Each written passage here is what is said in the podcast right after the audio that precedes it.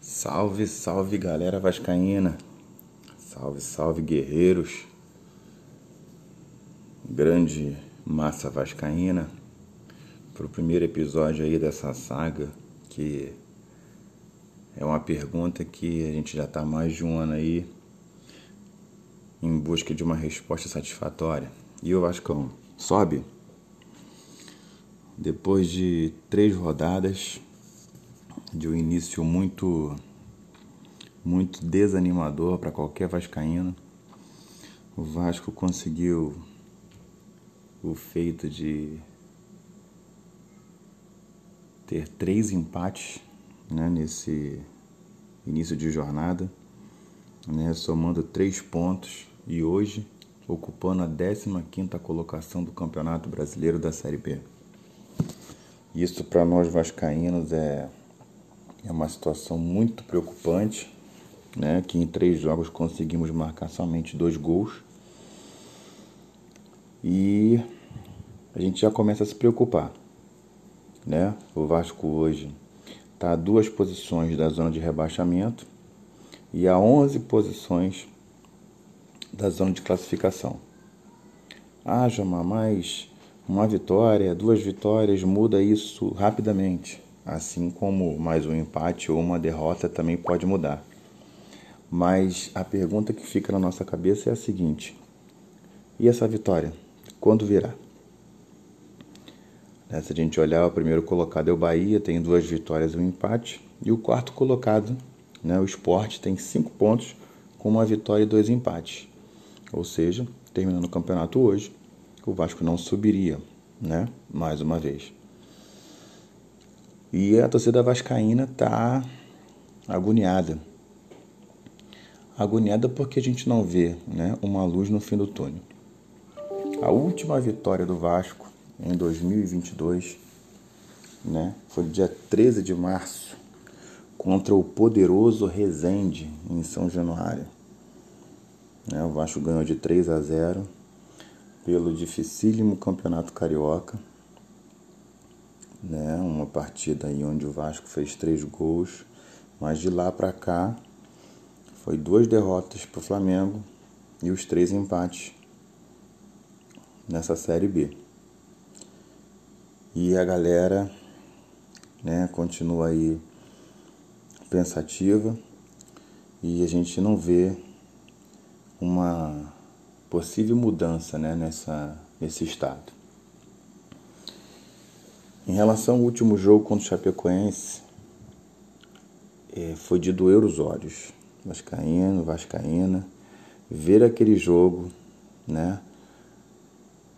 Num sábado à noite, um campo encharcado, um campo onde tinha queda de luz, mas acima de tudo, um jogo onde é muito difícil você vê o Vasco da Gama jogar bola.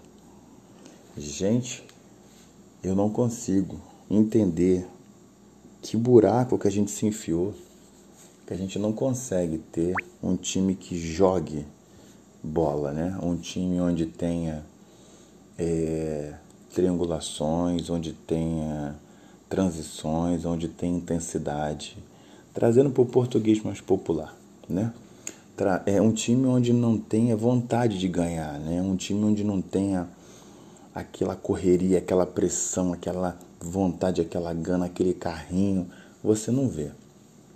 É muito triste ver um Vasco sonolento, aonde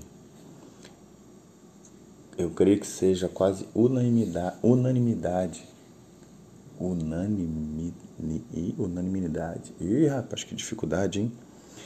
Que não seja um consenso, né, que não tenha um consenso né, de todos nós vascaínos, que o jogador aonde você ainda consegue ver brio, né, muita vontade, eu não vou dar esse título a um só, né, porque aí eu estaria sendo injusto, mas a gente vê o menino Figueiredo, né, com muita vontade de tentar alguma coisa, o Quinteiros, o Anderson, né? Vale lembrar que o Anderson quase entregou a paçoca se não fosse o nosso goleirão.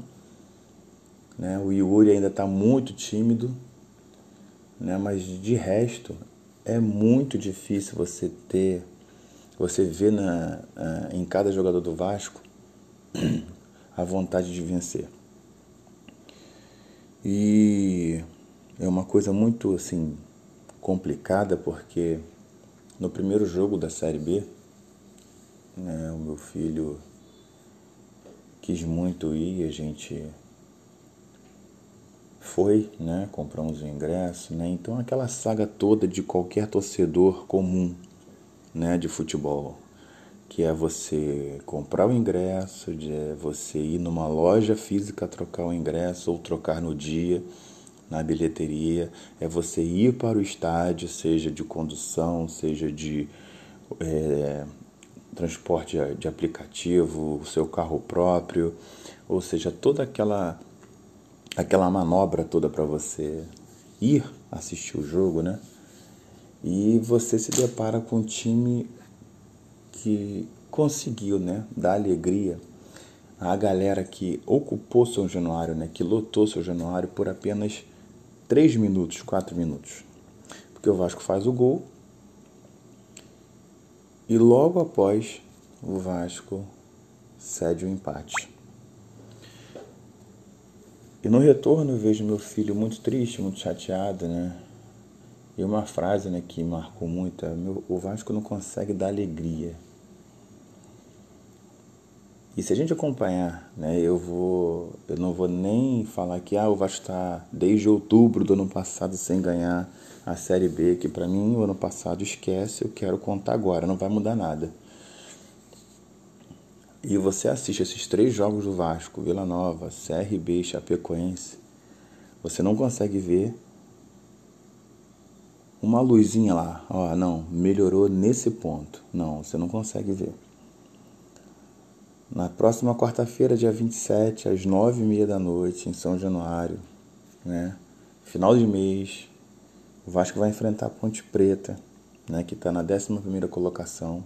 E com certeza muitos vascaínos estarão lá para apoiar mais uma vez. E a pergunta, né, que a gente não consegue responder, vai mudar o quê? Né? A gente tem um problema na, na lateral direita. Esse jogador que veio do Fortaleza, o Gabriel, não sei de que, o rapaz é horroroso, é muito ruim. Né? Então, lado direito também nada é a mesma coisa. O lado esquerdo, né, a gente tem aí o, o nosso Edmar, que é titular absoluto da posição. E também a gente também vê pouca melhora. E assim, analisar o time de em posição em posição, eu também já eu já, já desisti. É, o problema é que nós não temos um time. Né? A gente não tem um, um esquema, a gente não tem uma definição, a gente vê um bando em campo. O jogo contra o Chapecoense não era nada de ó, oh, impossível o Vasco ganhar essa partida devido ao grande volume de jogo da Chapecoense. Não. Vale lembrar que no primeiro tempo a Chapecoense insistiu, insistiu em atacar pelo lado direito do Vasco. Mas o lado direito do Vasco era o lado onde tinha mais água. Mas mesmo assim, a Chapecoense não parou de atacar por aquele lado. Será por quê? Né? Então, é, eu também não estou satisfeito com o trabalho do Zé Ricardo. É, eu participei da live com os amigos do Universo Vasco e, e cada um deu uma opinião. E eu lembro muito bem que o, o Caio comentou que ele acharia que caía na quinta rodada, né? Porque o trabalho do Zé Ricardo é uma tragédia anunciada, né? Porque a gente não vê melhores, a gente não, não viu o Vasco conseguir jogar contra times pequenos do Campeonato Carioca. Então, ato contínuo também não jogaria na Série B. E é o que está acontecendo. E o Vasco vai partir para esse jogo contra a Ponte Preta em busca de uma vitória.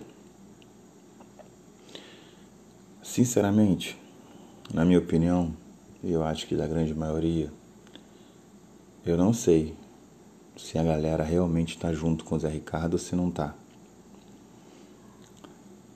Eu não sei o que, que os jogadores do Vasco pensam. Eu vou voltar aí lá para o ano passado, para mim, não teria demitido Fernando Diniz.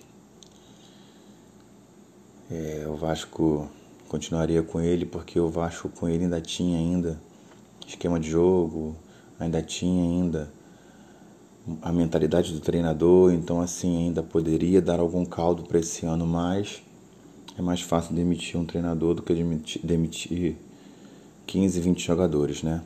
Que acabou acontecendo no final do ano uma limpa no elenco, mas fazer o quê?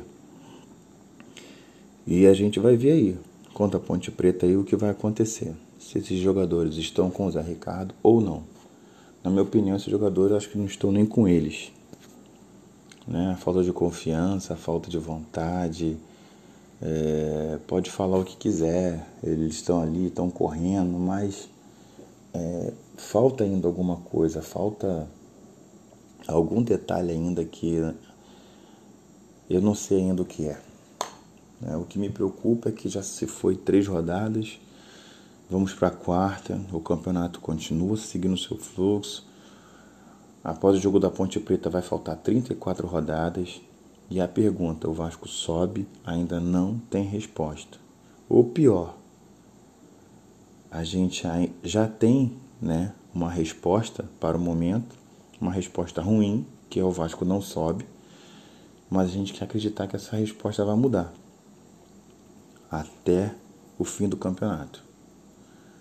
É, é de conhecimento de todos que é uma Série B muito difícil. Né? Você vê o Grêmio também que não está ganhando, o Cruzeiro também que não está ganhando. Mas com sinceridade, galera, eu tô nem aí para Grêmio, Cruzeiro, Bahia, não tô nem aí para nenhum time. Eu acho que chegando em quarto, acabou o campeonato, subiu para a primeira divisão. Então, a minha maior preocupação é o que, que esses caras vão fazer para mudar. Né? Trabalho do Zé Ricardo super contestado. Eu não sei nem se como é que está o ambiente desse cara para trabalhar. Partida contra a Ponte Preta, decisiva. Ou seja, a Ponte Preta vem para o Rio de Janeiro jogar contra o Vasco em São Januário tranquila, porque a pressão está em cima do Vasco. Ou seja, temos mais um jogo aí de muito sofrimento, um jogo aí de muita loucura, né? um jogo aí para cardíaco, como dizia o nosso Galvão Bueno. Comentar sobre Vasco Chapecoense, enfim, galera. Jogo de pelada, mais uma vez nosso goleiro salvou o time, né? Principalmente no num lance do primeiro tempo, onde o, o ponta do Chapecoense entra de cara e dá um biquinho e ele consegue pegar uma bola ali fantástica. Ou seja, continuamos ainda dependendo da defesa, continuamos dependendo do goleiro e continuando, depend, continuamos dependendo aí do, do lampejo do Nenê numa cobrança de falta, ou seja lá o que ele vier fazer. No mais, o Eric jogou bem, né? Teve a bola do jogo, né? Por assim dizer, porque o Vasco não atacou nada, mas teve uma chance, pegou mão na bola, faz parte. O Zé entrou em campo também, muita vontade, muita disposição, jogador muito forte, né, voluntarioso. Então, assim, ainda acho que a gente consegue dar um caldo com esses atletas aí. Mas para isso, o comandante precisa mudar. Né? Mudar o esquema de jogo, implantar a filosofia, implantar várias coisas. E, sinceramente, eu não sei se o Zé Ricardo está está fazendo isso e se ele está preparado para isso. No mais, temos uma outra pergunta que é clássica, né? Saindo o Zé Ricardo, quem entra? Saindo o Zé Ricardo, quem assume? Enfim, é muito complicado, muito difícil. A gente não sabe muito o que pode acontecer, mas a verdade é que hoje, após a partida contra a Chapecoense, a resposta na pergunta: o Vasco sobe? Seria não. Mas temos aí mais 35 rodadas para mudar essa resposta. É isso aí, galera. Final de mais um episódio aí do, da saga O Vasco Sobe. E vamos torcer aí para no final dessa, desse ano aí a gente consiga responder essa resposta com sim. Saudações vascaínas, um grande abraço.